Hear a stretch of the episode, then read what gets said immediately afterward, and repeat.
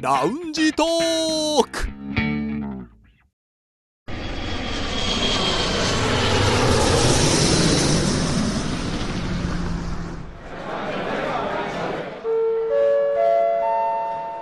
ラウンジトークよりご案内申し上げます。このコーナーは空港のラウンジでフライトを待つ男3人が自分たちの興味ある情報を持ち寄って中国について語り尽くします。最近一つ疑問がありまして、はい、なんですか、まあ、この時期スイカ食べますよね、食べますね。スイカの種ってうん。うん。どこまで飲み込むか出すかお、おう白い種と黒い種がありますねはい。白い種はやっぱ食べちゃいますよね柔らかいから、そ気づかずに食べてる場合もあります。う、そううんそういうことですよねじゃあ黒い方は？黒い方は飲み込む時もありますよねケースバイケースですね。そんな深刻にあれ？え、だってもうでもでも多分ねリスナーの方もそうですけど、100%出すっていう人もいるでしょ。やっぱあのその落ち着かないっていう人もいると思う からいや私なんかもう100%飲み込みますよ。それもそれもなんだろう気持ちいいなえ、だってね、どうせ出るし。 でもでもはは生えてくるよへそから。いやいや、なねわけないじゃないですか。昔ねコント番組でそういうの見て私子供の頃怖くなってでもい一や時期子供の絶対頃言に飲われめまなしかったた。よ。スイカ人間ですよそういねう人間ね。 あれはすごいねトラウマになりますね、はい私だからスイカもそうですけど、ブドウも吐かないですよ。種。種をうん。アボカドはあ いやあれは飲み込むのに大変。あれは喉が詰まってしまいますから ね、うんまあでもとりあえずなんだろう龍さんの食べ方が面白いという か勢いがあるのは分かりました参考にします、さあ北京在住の男3人が情報を持ち寄って中国についてああでもないこうでもないと語り尽くすコーナーラウンジトーク3連進です今日は担当誰でしょうかはい。では私が、えー話題を提供します。はい梅田さんです私が用意した話題はこちらですスマホまで日々進化する中国デリバリーサービスこんなものも買える中国ではスマホおよびモバイル決済の普及とともにデリバリーサービスの発達もとどまるところを知らない2018年の中国デリバリー業界の市場規模は2400億元およそ3兆9423億円を突破しユーザー数は3億5800万人に達しましたえーこちらチャイトピという中国情報サイトの2019年5月10日の記事からです。はいというわけでまあねこうデリバリーサービスデリバリーサービスって言っても、要は私たちがよく言ってる「ワイマイワイマイですね。うん出前、はい、ね、外に売る」って書いて「ワイマイ」って言うんですけれども、まあもうこの話はもう皆さんもねもう聞き飽きてるかもしれないんですがちょっとね今回私がお話ししたいのが、まあ、このワイマイが今どこまで発達しているのかっていう話と、日本の話をちょっとねおお、うん今日したくてですなね。んか日本でもね始まって使ってるって話はちらほら聞きますからねそうなんですうでん実は私この間日本に帰ってちょっと体験してきたんで、えーそこでいろいろと思うところもあってこの話題を持ってまいりましたでまずまあワイマイのねそもそも中国の話からいきたいと思うんですけれどもこれがこの出前デリバリーサービスがどうしてこんなに発達したのかっていうとこの記事によりますとまず一つが中国はスマホがすごい普及したまあこれありますよね、うんはい。パソコンの普及とかよりももうスマホの普及が早かったっていう、うんまああのうんね、た発展の段階のいろいろと一気にこうパソコン飛び越してスマホに行ったっていう流れがそうですんねありますよね、まあ、時代的にそういう気をしたであとはモバイル決済ですねあの WeChatPay と AliPay はい。これが本当に普及が早かった、そうですみんなね。誰でも使う老若男女みんな使うということですねでもう一つこの記事が書いてるのは中国はもともと外食傾向が高いと、まあ、専業主婦が少ないうんううんん。みんな共働きが多いから外食食べることが多いので、まあ、出前も普及が早かったっていうんですけど、はい。まあ、これはこれでいいでしょうかねいや、実はですね、これを見て、ほうもう一つ、もう革新となる要素が抜けてるなとお思いましリュウた。さんなんでしょうもう一つは、まあ、これは若い人もそうなんですけど、要するに、結構残業とか、まあ、あるじゃないですか、仕事をしてる上で。うんで、そういう人が気軽に食べれる。だから日本で言うとコンビニですよ。あー中国だとコンビニってほとんどないに等しいじゃないですか。そそうのです日ね本のモデルのコンビニお弁当が気軽に買える場所パンとかおにぎりとかサンドイッチとかが全部品揃えがあって気軽に買える場所、うんあとはインスタントううんんそういうところが一気にまとまって置いてるお店が少ないので24時間であの品揃えっていうのはなかなかないですねそうです。なのでそれで言うといやなんか食事をとる時間があと30分しかないとかっていう日あるじゃないですか、うんうんそういう時にじゃあもうワイマイでうんもう、ねさっと食べてみたいな自分が買いに行く必要もないですからこう持ってきてもらうっていうのはね時間の使い方も有効的時ですも間んね、の節約あるいは遅い時間になっても、まあ、何かあるとで多分このワイマイが発展してきたのってすごい高層ビルが並ぶオフィス街だと思うんですよ。えっていうのはあのみんな近くのお店行って食べると一食すごい高いじゃないですかえ。うんで、まあ、食堂も会社としては持っていない。うっんていうのでワイマイで安いところを頼んでさっと食べるっていうことでそこの周辺のお店が増えるみたいなそこが、まあ、一つの、まあ、きっかけになったんじゃないかなと思いますう。んなるほどじゃあぜひねこの記事にそれを書き足してもらい たいところではありますけれどもうんでも確かにこの住んでるからこそのその感覚というか見えてるとこはありますよね、うん今の意見は、でですねじゃあまあまあそういう発達ワイマイ発達したっていうんですけどもじゃあどんな風に発達したのかって話ですよね、出前じゃないの料理運ぶんじゃないのって言うんですけれどもはい、でももう本当にいろいろ手間のかかる料理多分日本の皆さんが思う以上のものをね運んでくれるんですよねで皆さんどうですかそういう体験したことありますかありますよ。何ですかまず火鍋。そう火鍋セットで頼むと鍋とコンロもついてきたりとか、はい。もう当たり前になっちゃってきてますね。うんうんうんうんあとはね、スープとか、うんスープの素とか、いろいろと。そうそうすごい丁寧にねうんパッケージングして送られてきたりとかあとはもうラーメンでも麺とスーパーも別々あそうそうそうそうにね届きますよねあ初めてだから注文する時ドキドキしたんですよラーメン絶対伸びてるじゃんと思って、うんんそうしたらそう分けて配達するっていうあ気が気が気が利くんだなっていう、うんうん結構感心しましたねあとまあラーメンだと最近あのね有名なラーメンチェーンがやってるのが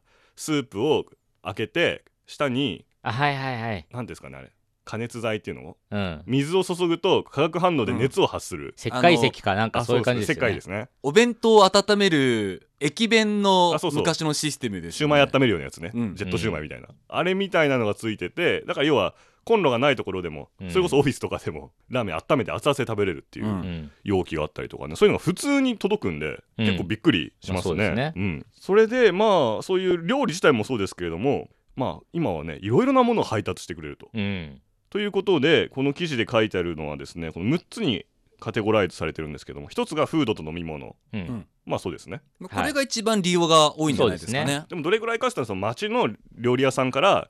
えー2018年にはあのスターバックスも、そう。えっと、あれはあのウーラマっていう方のアプリですね、うんまあ、2大アプリのうちの1つの、はいそっちのプラットフォームにスターバックスはもう出店したとこれかたくなにずっと断ってたんですよスターバックスは。うんそうですね。うんだけどまあやっぱ乗らなきゃダメだと、うん。スターバックスも乗ってきたそして2つ目が、まあ、スーパースーパーマーケットの買い物ですねうんはい。これはスマホで注文するとスーパーの店員が店内で集めて配達員に渡してくれるということですけれどもで3つ目がですね生鮮食品果物野菜などでこれなんでスーパーと一緒じゃないのっていう思う人もいると思うんですけども、これは一応まあ果物とか生鮮食品野菜などの方が管理がやっぱりちょっと厳しいというか扱いがデリケートにしなきゃいけないっていうことなんで、まあ、ちょっとなんか扱いが別になってるとでこれに関してはアリババとかテンセントとか大企業も自分のプラットフォームで参入してますよね、自分のスーパースーパーマーケットから届けるとかあと私そのワイマイのアプリを見ていると気になるのはこの野菜とか果物を売ってる店って結構個人商店が多いなってうんああ、そうですね。で町の果物屋さんがうん。スイカを切って届けますよとか、うんうん。食べやすく切って届けますよとかそういうサービスが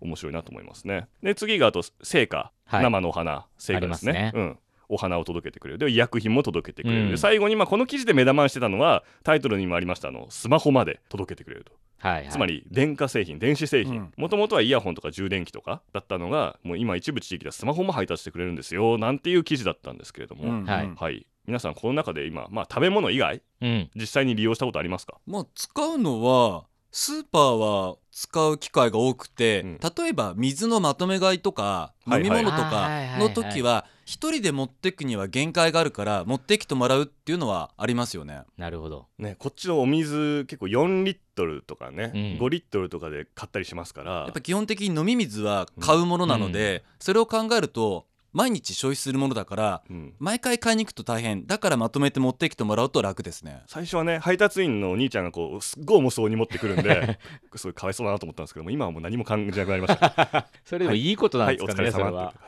てはいリュウさんどうです私は結構あのさっき紹介でも出てきたそのアリババとかがやっている、うんまあ、果物とうんかうんうん野菜とかを届ける、そういうアプリ使ってますよであのここでとりわけ私が皆さんにお勧めしたいのはおう今の時期ってザリガニはいはいはい。が食べられるじゃないですか、うん北京だと、うん、まあ、まあ全国各地そうなんですけど、あれ四川料理ですかね。はい、辛く味付けしたやつですよね。もうものすごく美味しいんですけど、うんあのアリババがやってる「フーマーシュンシェン」っていう、まあ、アプリがあるんですね、でここで頼むと大体100元でするんですけど30から40匹ぐらい作ってくれて、うん熱々のまま届けてくるんですようんスーパーの惣菜コーナーが作って届けてくれるような感じですよね。フーマーってあれですよね。日本だと多分フーマーっていう名前で、うんうんうんうん、たまに新聞出てる、で、あと、は、その、いや、今日食べたい、今食べたいんじゃないんだよっていう場合は、冷凍用のあるんですよ。おーそれを買って、で、自分の家で、それを解凍するんですけど、うんあの、まあ、加熱しながら、汁をもっと、まあ、煮込ませるみたいな、うん一手間加えた後に食べるみたいな、ものすごくおすすめです。まあザリガニっていうのはね、やっぱ夏の夜になあ、こそうう、ビビニーールルっをて飲みながらね。ビール飲みながらビニール手袋はめてこう殻をねパリパリそうパ破リパりリながらその身の部分だけ食べるっていう、うんまあ、おつまみとして最高最高ですね。ですけど、それが家で気軽にできるっていうのは嬉しいことですよね、はい。私はね今この中見たらねお花買ったことありますあ、そうなんですか。成。果これあの花束をちょっと必要な時にへえあ。のなんていうんですかねちょっと舞台とかがあって、うんお花を届けたいって時どうしようどうしようってねこの近くの花屋さん行っててどうすればいいんだろうと思った時に「えワイマイすればいいじゃないですか」って同僚にはい言はいわれて、うん探して評価のいいお店で買ったらもうすごい綺麗な花をへえ。正直ちょっと心配したんですよ、うん変なの来たらどうしようと、うんでも時間が限られてるじゃないですかはい朝受け取って、それで念のためね2つ買ったんです1つがちょっとなんかほらしおれてたら嫌だなと思って、はいはいちょっと慎重すぎたかもしれないですけど、2種類買ってそしたらあの電話かかってきてちょっとその配達時間届けらんないほえっと思ってでもちょっと早く行ってもいいかって言われたんで「ああ早いなら全然いいですうんよ」って言って「いいです」ごめんなさいおまけつけるから」って言われて「あいいいいですいいです」って言ったんですけど、でまあそれで実際そのちょっと早い時間に配達員が来て取りに行ったらお花がね4束入った 2個注文したら4束来ちゃったすごいですね。倍おまけっていうかね、もう、 うだかおらまけの範囲超えてあれですますよあのね。一つ買ったらもう 一つつきますっていう感覚ですよねうんそうですよね。だからやりすぎだなと思いましたけどまあでもそれぐらいサービスいうやっぱり、ね、慎重になってうるっていん。うことですかまあね、確かにね当日お花持ってきてくれるんですよねだからあの送別会とかうんあった時に、じゃあすぐに用意しなきゃっていう時で手配したらささっと会場まで持ってきてくれて助かったことありますねまあね、ということでもうすごい便利な中国のはい。えーデリバリーサービスなんですけれども、で今回ね話したかったのが日本の話なんですよ。はい。ね、で今回私日本に帰って初めて使ったんですよ UberEats お、話題の。話題のやつ UberEats まあこれはアメリカの企業ですかね Uber ってはいかなそうですねアメリカカナダかな、まあうん欧米の企業で日本で今出店してて、初めてそれでカレーをねインドカレー注文したんですけどいおお。やまあねアプリがやっぱさすが欧米から来ただけで洗練されてて注文したら今料理してますあで今このれ今の様子を教えてくるれまたあ状態まがあ出まあるそれはあの絵でですけどね、うんうん本当の写真とかではないですけどね、でまあ今配達員が取り行ってますまあこの辺りはワイマイと一緒ですそようねですねで配達員が受け取りましたって言ったら地図が出て GPS ではいは配い。達員の様子を得て結構滑らかにえやーってきて、そしてなんか途中でこう何回もアナウンスくるんですよ、うんもう近くに来ました、うんうんそろそろそろ玄関口ですってうん受け取る準備してくださいって、それいいですね。で日本で電子決済がね今どれぐらい普及してるか分かんなかったから支払いどうするのかと思ったら私の場合はあの iPhone に入ってる ApplePay で払いましたね、だからもう全然何も無理なくできましただから感覚的にはその中国のワイマイと同じようなほ雰ぼ同じ囲気ですね、うんで配達料もだいたい300円から600円ぐらいで600円のところはちょっと遠い地域なんでこれぐらいかかってしまいますみたいななんか注意が出てるあ、なるほどだ。から普通は300円ぐらいっうてー考ん。えると私は思ったより安いなってちなみにその頼んだ時って、うんまあ、GPS 使って自分の周辺のお店がそうそうそう出る感じですよねそうですその選択肢としてどれくらいありましたまああの中国よりは少ないっあうんラーメンあります、ていうふうに思いましたねラーメンなかったあ地域によってはね近くにあればあるのかもしれないですけどうんただまあマクドナルドとかね大手のところがあるから、うんあとお弁当とか、ーあ、なるほど。うんままああ、日徐本々に増えてい日くん本じゃでないですか、ね。食べる分には困らないかなっていううんうん感じがしましたね。あとまあ配車アプリも DD、はい中国ではタクシー呼ぶアプリありますけど今日本で結構各タクシー会社が自分でアプリ作ったりしてねあ、そうですね。それ使って呼んで乗ったりもしましたしあとモバイル決済が今まあこれの話でもね前もしましたけど今乱立してますけど、うんまあ、どんどんどんどん普及してるなって感じました今う回んお店行ったりとかして。うんいや、進んでるんですね。うんうん、あで一番ね印象的だったのはウーバーイーツの配達員の人がねうん、なんかすごいバカ丁寧だったんです よねお待たせいたしましたこちらでございますみたいなでも中国でも結構人によりますでよも結構丁寧じゃないですかあなたのワイマイですみたいな、うんうんうんうんでなんかお楽しみくださいみたいな中国の決まり文句、うんうん良いお食事をみたいな言ってくれるんですけど中国の方がなんかちょっとフレンドリー、うんあー確かに気楽な感じ、うんうんに対して日本日本人がいるとどうしてもかしこまるんだなちょっと丁寧すぎるかなっていうそうです感ねじになっちゃったんですこっちねもこっちもあどうもどうもみたいうんなるほど、な、うん中国だとねこっちもあシェシェとか言って、うん、ありがとうっていうはいどうももっていう感じになるけどうんどうもお待たせいたしましたとウーバーイーツでございますってういんうまあぐぐらいのうんもう丁寧さって感じですよそうねそうそうそうだからまあまだ慣れてないっていうかね始まったばっかりかなっていうんう感じもするんですけれども、まあ私個人的なこと言いますとこのはウーバーイーツにしろあるいは配車アプリにしろやっぱり日本自体は遅れてるわけですようん出遅れねうんなのででこのウーバーだってね日本のアプリではないじゃないですかうんうんこういう中国とか欧米から学んで日本のねオリジナルアプリみたいなのが出てくるのが期待したいなともっとこう普及してほしいなというところですね。まあ、でもまあ私一番思ったのは意外と日本ももう疲れになってるぞっていう、うんうんあうのん今までね中国がかなり進んでるぞっていうスタンスだとちょっと良くないかなっていうような部分もありましたね。あとはこれがどこまで浸透するかうんうんですよねうんはいというわけでですね私は今日はまあ中国のワイマイデリバリーサービスを振り返りながら、まあ、今の日本の現状も結構変わってきてるなという話題をお届けしました。さあそろそろフライトの時間近づいてきましたまたラウンジでお会いしましょう以上ラウンジトーク3連新のコーナーでした